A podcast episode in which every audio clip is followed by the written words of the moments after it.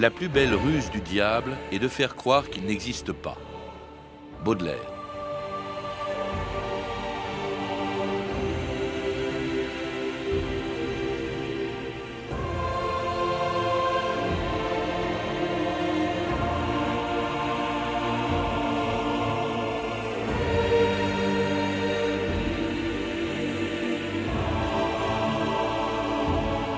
« 2000 ans d'histoire.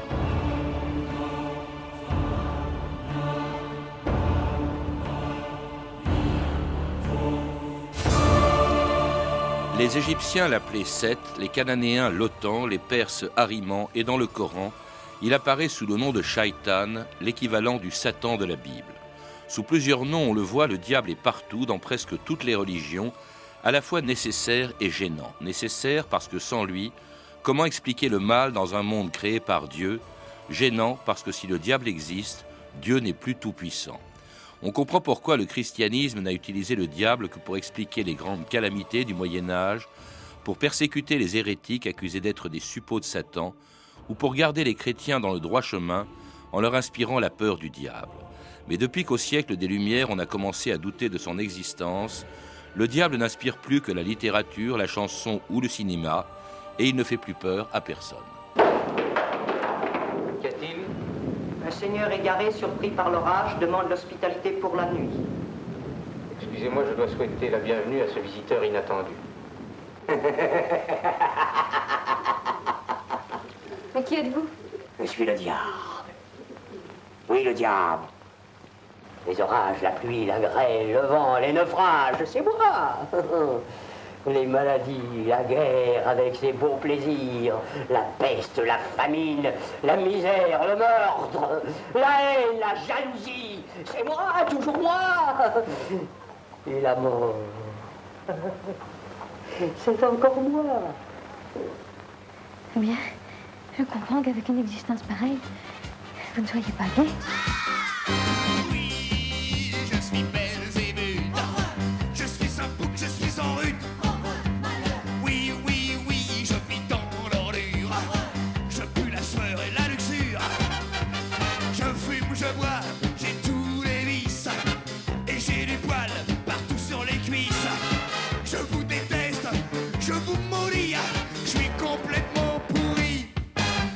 Jacques Duquesne, bonjour. Bonjour. Alors entre cette chanson des années 80 et la peur qu'inspirait le diable autrefois, il y a des siècles, d'une histoire que vous rappelez dans un livre publié chez Plomb, Le Diable, enfin c'est le Diable tout simplement, et vous y rappelez qu'il est aussi vieux que les religions, et pas seulement d'ailleurs que le christianisme, il est, il est présent dans toutes les religions euh, de l'histoire. Dans toutes les civilisations du monde, il y a, il y a un être qui explique le diable. Alors, il y a des différences parce que parfois, il y a un dieu qui se trompe, qui est pas chez les Dogons du Mali, par exemple. Mm. Bon, c'est un dieu qui est pas très malin et qui n'arrive pas à faire une terre qui soit bien.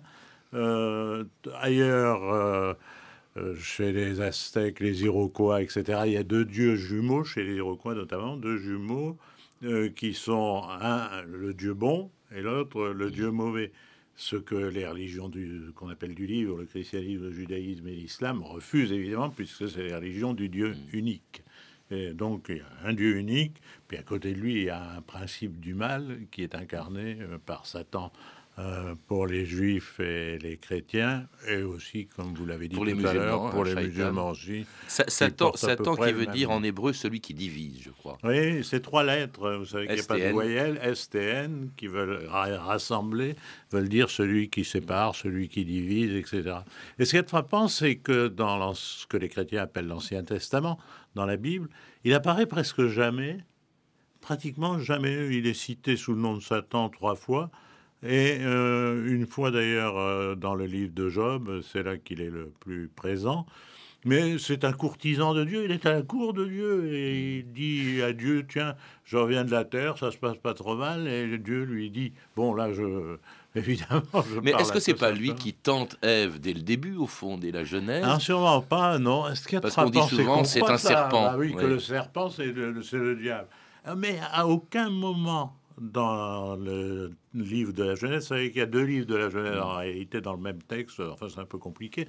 Mais euh, à aucun moment on dit que c'est que c'est le diable, le serpent. On dit que c'est ouvrez les guillemets, le plus rusé de tous les animaux que Dieu avait fait. Fermez les guillemets. Ce qui veut dire quand même, ce qui pose un problème que, sur lequel je ne, que je ne traiterai pas parce que je ne connais pas, que le mal existe avant euh, ce qu'on a appelé le péché originel. Mmh. Alors vous en parlez quand même un petit peu dans, dans ce livre, vous rappelez qu'il est surtout présent, le diable, dans le Nouveau Testament. Alors là, si l'Ancien Testament, la Bible des Hébreux... oui, parce qu'il y a une mode, il y a une tendance. Là, il, y est 200 fois cité dans le Nouveau Testament, dans, dans, la Bible des chrétiens. Oui, parce que dans la littérature euh, juive euh, du 1er, 2e siècle, avant Jésus-Christ, euh, parce qu'il n'existe pas que la Bible, il y a une littérature qui existe. Euh, bon. Alors là, il devient de mode, euh, et dans le livre de Daniel, qui est le dernier de la Bible historiquement, il devient de mode aussi, il apparaît, etc. Et on peut remarquer que dans le Nouveau Testament, c'est l'évangile de Matthieu, il faut bien voir que ces gens écrivent pour une époque déterminée, un public déterminé. Matthieu est un juif qui écrit pour les juifs. Et donc, il s'inscrit comme tout journaliste euh, bien fait, il, s'adresse à un public, il essaie d'intéresser ce public, et il s'inscrit dans ce mouvement. Donc, euh, il parle du diable beaucoup, parce qu'on parle du diable beaucoup. Alors, et en plus, comme il voit double, Mathieu, chaque fois qu'il y a un diable quelque part, lui, il en met deux. Je ne sais pas pourquoi. En tout cas, le, diable incarne dans, euh, dans la Bible, il incarne le mal. Alors, le mal, bien sûr, quand, une fois que, au début du christianisme, c'est lorsqu'ils sont persécutés par les Romains pour les chrétiens, le mal absolu bien sûr, ce sont les Romains, c'est Néron euh, qui les martyrise.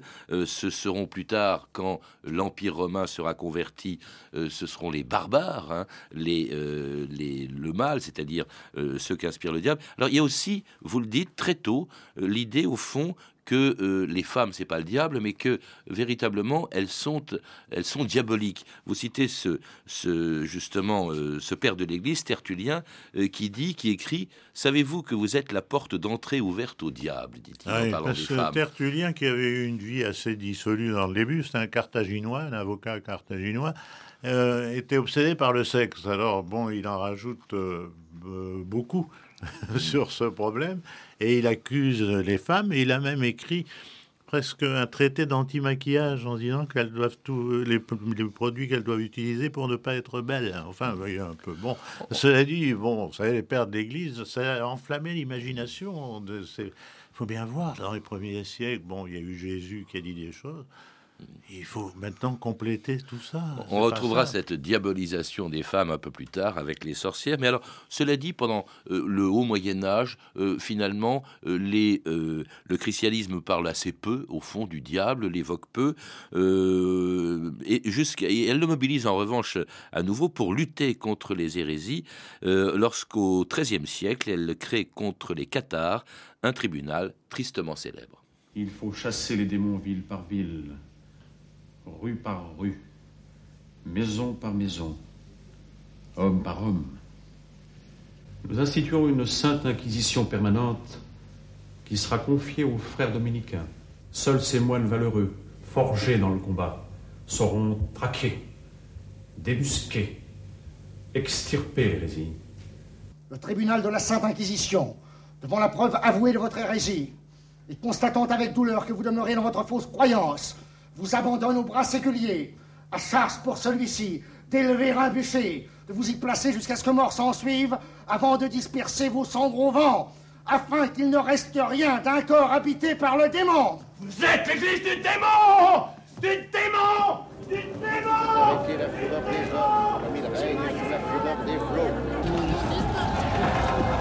alors le démon, le diable, Jacques Duquesne, vous le rappelez aussi dans votre livre, c'est véritablement euh, très utilisé par l'Inquisition pour condamner les hérétiques, comme on peut difficilement accuser les cathares de commettre beaucoup de péchés, puisque justement c'est eux qui accusent l'Église d'en commettre trop, l'Église euh, catholique. Euh, du coup, ils sont des possédés du démon. Absolument, ce sont des, pas des possédés, des schismatiques, des, hein, hérétiques. Euh, le, c'est euh, un concile régional qui a eu lieu à Toulouse qui a créé le premier tribunal de l'Inquisition dont on vient d'entendre des mmh. échos là. Et donc, euh, les Cathares, bon, et en plus, pour eux, il y a deux dieux. Il y a un dieu du bien et un dieu du mal. Alors ça, c'est l'hérésie absolue.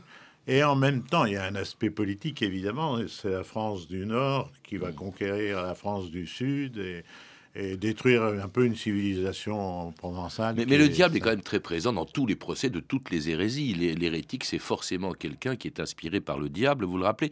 D'ailleurs, ce XIIIe siècle, qui est le siècle de l'Inquisition, qui est le siècle des cathares, c'est aussi un siècle euh, pendant euh, lequel euh, l'Église parle beaucoup, alors après s'être tue pendant de très nombreuses années, parle beaucoup du diable et même de l'enfer qu'elle avait refusé jusque-là d'inclure dans son credo, hein, parce que la damnation éternelle, le lieu où officie le diable en quelque sorte, eh bien, est incompatible avec l'amour absolu de Dieu. Là, il est question de l'enfer et même d'une invention nouvelle, le, le, purgatoire, Jacques Duquesne. J'ai appris ça en vous lisant. Moi, quand j'étais petit, je croyais que le purgatoire euh, avait existé de tout temps, comme le paradis et l'enfer. Bon.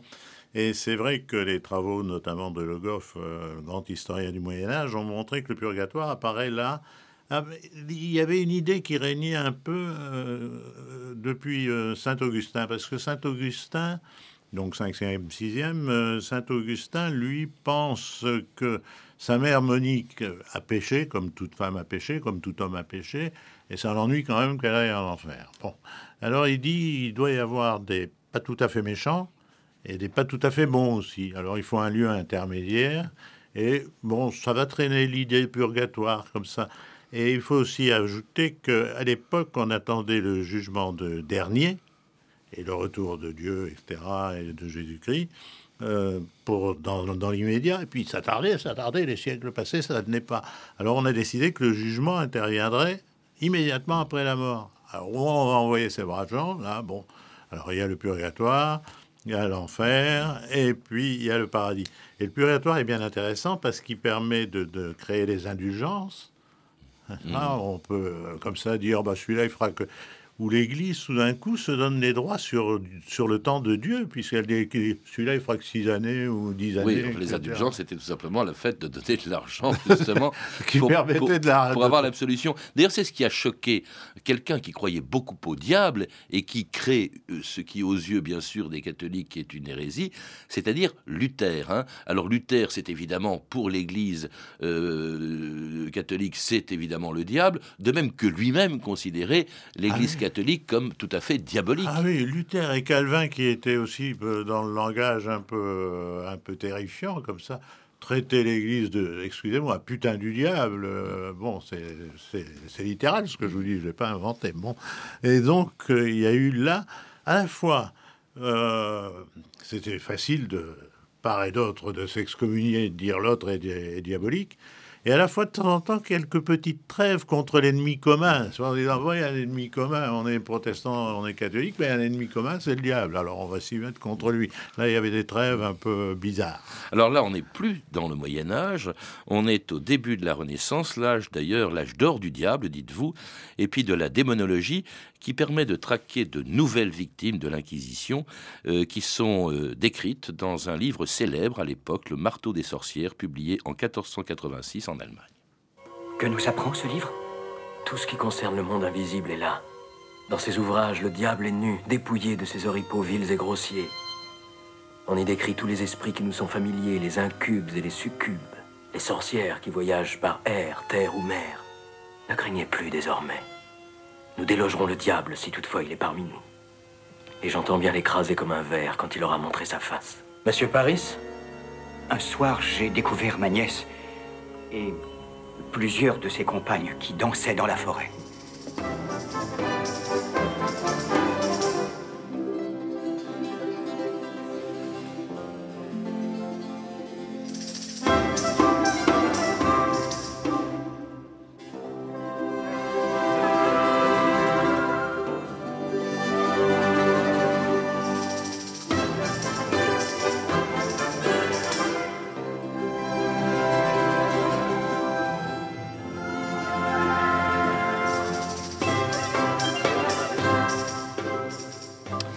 C'est une musique, ce que l'on entend, une musique du XVIe siècle de William Braid, la danse des, sorcières. On est à la Renaissance. On a toujours l'impression que vous, dites, vous le dites d'ailleurs. On dit souvent le Moyen Âge, c'est une période des plus sombres. On peut s'imaginer que le diable, l'âge d'or du diable, c'était le Moyen Âge. Pas du tout. Dites-vous, c'est la Renaissance. C'est là que euh, le diable a été le plus utilisé. Oui, ça a commencé, bon, ça a été préparé par des événements comme la peste noire, enfin des, des catastrophes qui se sont abattues, etc.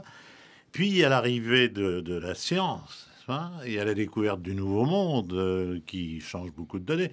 Il y a même un moment où Christophe Colomb, rentrant du nouveau monde, justement, dit bah, dans l'Apocalypse, là, on parle d'une terre nouvelle. Bah, la terre nouvelle, moi, je l'ai trouvée. Euh, donc, euh, tout ça, euh, les esprits sont un peu échauffés. Oui, mais justement, comment expliquer qu'avec les progrès de la science, des grandes mais ça découvertes, fait peur à l'Église. L'irrationnel, oui, mais euh, justement l'irrationnel. Alors, l'Église utilise l'irrationnel pour lutter euh, contre euh, le, ce monde nouveau, mais vous avez des personnages comme Kepler. Kepler, c'est un grand savant qui en même temps euh, fonctionne dans l'irrationnel et en même temps est rationnel. Et je crois que dans toutes les dans toute l'histoire de l'humanité, on voit qu'une période euh, de rationalisme ouais. fait naître euh, euh, quelque chose d'irrationnel.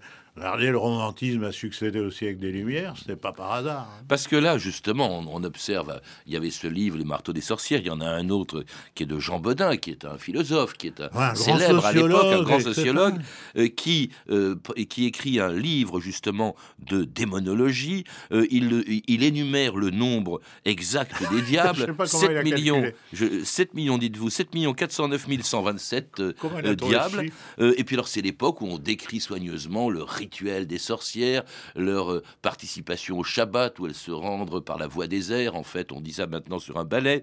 Euh, les incubes qui les possèdent, c'est-à-dire ces créatures ouais. démoniaques qui les possèdent. Et il y a même tout un guide, toute une procédure justement euh, pour leur faire avouer le commerce qu'elles entretiennent avec le ah, diable. C'est terrible. Et qui va jusqu'à la torture. Oui, il y a la torture. C'est Guantanamo. Hein. En gros, c'est pire. Guantanamo, c'est moins fort que. Mm. Vous pouvez pas avoir d'avocat, vous pouvez pas avoir de témoin. Le l'émissaire de l'Inquisition, du tribunal de l'Inquisition, arrive dans un village, par exemple, il dit dans trois semaines le tribunal sera là. Alors vous pouvez témoigner contre, vous serez un témoin anonyme, etc.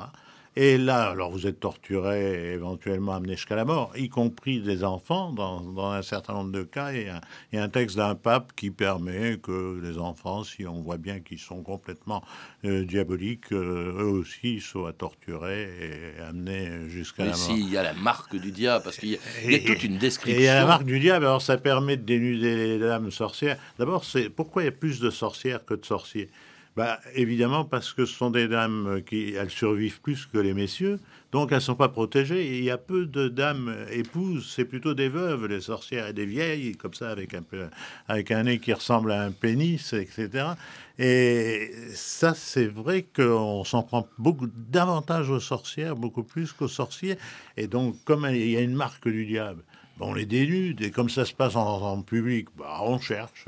Alors on s'en prend aussi à des sorciers, c'est même le cas d'un des plus grands procès en sorcellerie justement de, de, de cette époque. Euh, vous le citez longuement, il s'est déroulé à Loudun en 1634, le procès d'un curé, Urbain Grandier, accusé d'avoir euh, conclu un pacte avec le diable et d'avoir ensorcelé les religieuses d'un couvent. Il avait promis de faire de moi une princesse à la cour de Satan. Emmené à un sabbat de sorcière. Il s'est jeté avec voracité sur mon corps. Il était nu. Et j'ai vu qu'il portait les cinq stigmates des démons. Démons Démons Ne me poursuis, Marcel. Il ne tient des propos d'amour. Je subis ses caresses. Brutales. Obscènes. Sous quelle forme est-ce que cet incube se cache? Grandier Grandier Messieurs les juges, nous avons entendu les démons parler par la bouche des sœurs de Sainte Ursule et qui disaient et redisaient sur tous les tons que l'accusé était un sorcier. Urbain Grandier, vous avez été reconnu coupable de commerce avec le diable. Vous serez emmené sur la place du marché, lié à un poteau et brûlé vif. Jugement rendu et prononcé à Loudun le 18 août 1634 et exécutoire le même jour. Et c'est un des plus célèbres procès en sorcellerie de l'histoire et en même temps un des derniers, vous le rappelez, euh, Jacques Duquesne, car dès le XVIIe siècle, c'est-à-dire l'époque justement de ce procès de Loudun, on commence à euh, contester d'abord les procès en sorcellerie. Hein. C'est Descartes, par exemple, qui s'en prend justement à ce, euh, au, prédicateur, à ce que euh, Jean Delumeau, vous le citez aussi, mais beaucoup plus tard, puisque il est, il, est là, euh, il parle de la pastorale de la peur. Et Descartes dit, mais c'est scandaleux de, mobiliser ainsi les chrétiens, de les maintenir en droit de chemin en leur faisant peur du, du diable. D'utiliser comme ça la peur pour tenir en main la société, les chrétiens, etc. Et c'est vrai que le procès de Loudun, quand même, marque un passage parce que le, l'État y joue un rôle. Si Urbain Glandier va être condamné, c'est en partie parce qu'il est un ennemi de Richelieu. Et, enfin, il est considéré comme un ennemi de Richelieu. Je ne sais pas si c'est vrai, moi. Cela dit, on va voir les parlements, euh, comme le Parlement de Paris, qui étaient des assemblées, donc de notables, euh, commencer à dire ça va un peu fort. Et euh, les parlements, puis l'État Louis XIV, puis le Vatican vont commencer à réduire les peines et à lutter contre l'Inquisition. 1657, il y a une bulle pontificale qui interdit les procès en sorcellerie. 1682, Louis XIV fait de même en France. Alors euh, finalement, euh, le, diable commence un peu à, disparaître. Euh, à disparaître. il y a des au 19 au 18e siècle, les philosophes commencent même à se demander si, au fond, le diable c'est pas nous-mêmes. Il y a ce très joli texte de Rousseau que vous citez dans Les Mille ou l'éducation. Homme, ne cherche plus l'auteur du mal, cet auteur c'est toi-même, il n'existe point d'autre mal que celui que tu fais. Et au fond, c'est ce qui va faire disparaître le diable. Il, existe, il subsiste dans la littérature au 19e siècle. parfois. il subsiste même sous la Révolution, comme ça, il y a des, sectes un peu bizarres, là, bon. Mais, mais euh, alors au 19e, on, le voit réapparaître dans la littérature, mais quand même au 19e, on voit aussi le changement. Moi, déjà, regardez, à la fin du, du, 17e, sous Louis XIV, La Fontaine, il raconte qu'il y a un âne qui, qui a tondu de ce près là, euh, quand les animaux sont malades de la peste, n'est-ce pas?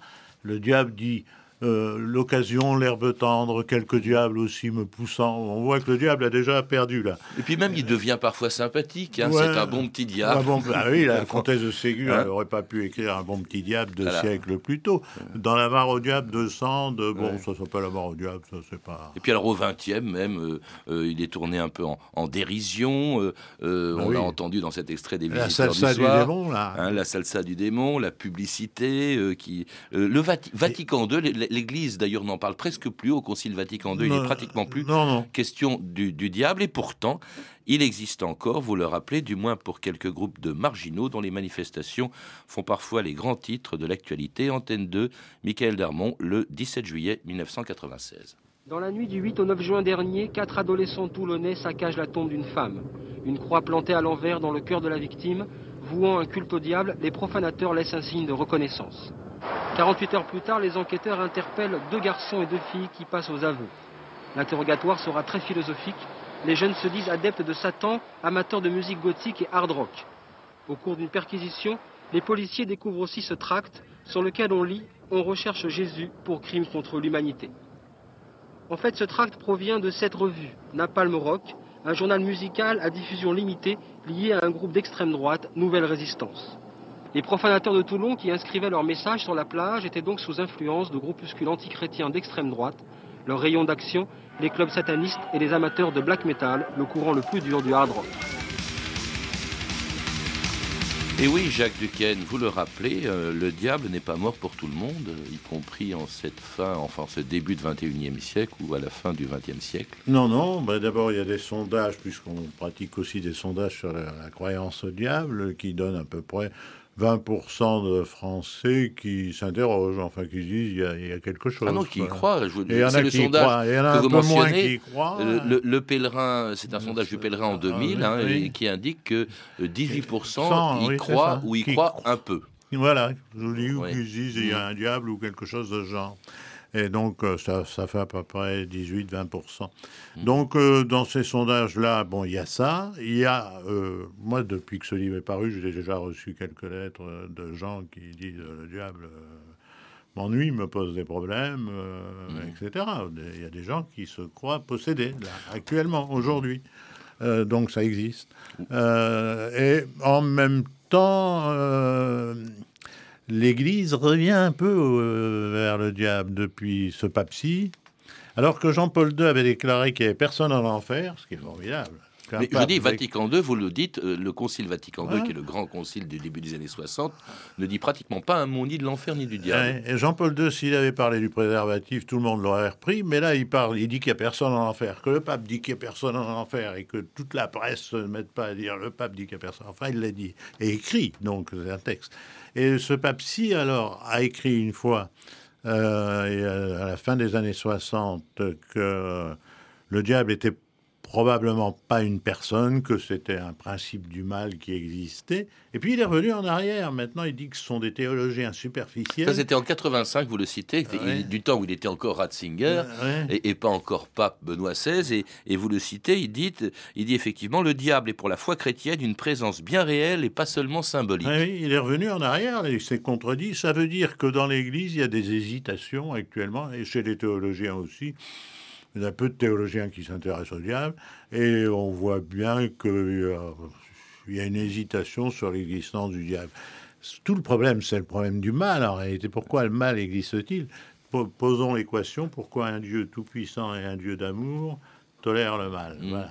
Alors- Oui, là, on en revient à la logique même du, du début. Mais euh, par exemple, cette église, euh, il y a toujours des exorcistes. Et il y en a plus aujourd'hui qu'il y a 20 ans. Il y a 20 ans, vous auriez cherché en France des exorcistes, il n'y en avait pas dans tous les diocèses, alors que logiquement, normalement, selon la règle, il eût dû y en avoir dans tous les diocèses. Maintenant, il y en a davantage, davantage. En général, quand même, soyons honnêtes, ils envoient leurs clients chez les psys, hein, ça c'est clair. Bon. Et, puis le diable, on peut dire aussi que euh, d'autres s'en emparent. Euh, vous les citez d'ailleurs en les renvoyant dos à dos. C'est George Bush quand il dénonce l'empire du mal. hein, Ouais. dans- dans- Mais où où c'est- inversement euh, Ben Laden euh, qui parle des troupes satanistes américaines et de leurs démons alliés. Et Saddam Hussein a été traîné dans la boue comme l'antichrist, euh, etc. Mhm. Donc il y a, il y a sur Internet, alors si vous cherchez sur Internet, vous voyez des tas de, de pauvres gens ou de gens importants qui sont considérés comme des suppôts de Satan ou de Satan lui-même. Bon, c'est un peu drôle, mais bon, quand même, on s'y est fait au diable, on s'y est habitué. Merci Jacques Duquesne. Pour en savoir plus, en tout cas, je recommande la lecture de votre livre, Le Diable, publié aux éditions Plomb. À lire aussi Le Portrait du Diable de Daniel Arras, qui vient de paraître aux éditions Arquet. Vous avez pu entendre des extraits des films suivants Les Visiteurs du Soir de Marcel Carnet, disponible en DVD aux éditions SNCM6 Vidéo. La caméra explore le temps, les cathares de Stelio Lorenzi en DVD chez LCG Éditions, La chasse aux sorcières de Nicolas Hitner aux éditions 20th Century Fox et enfin Les Diables de Ken Russell, édité en DVD par Warner Home Video. Vous pouvez retrouver ces références par téléphone au 32 30, 34 centimes la minute ou sur le site franceinter.com. C'était 2000 ans d'histoire à la technique Renan Mahé et Julien Dumont, documentation Emmanuel Fournier, Clarisse Le Gardien, Sophie Gildry, Anne-Cécile Perrin et Franck Olivard, une émission de Patrice Gélinet réalisée par Anne Kobilac.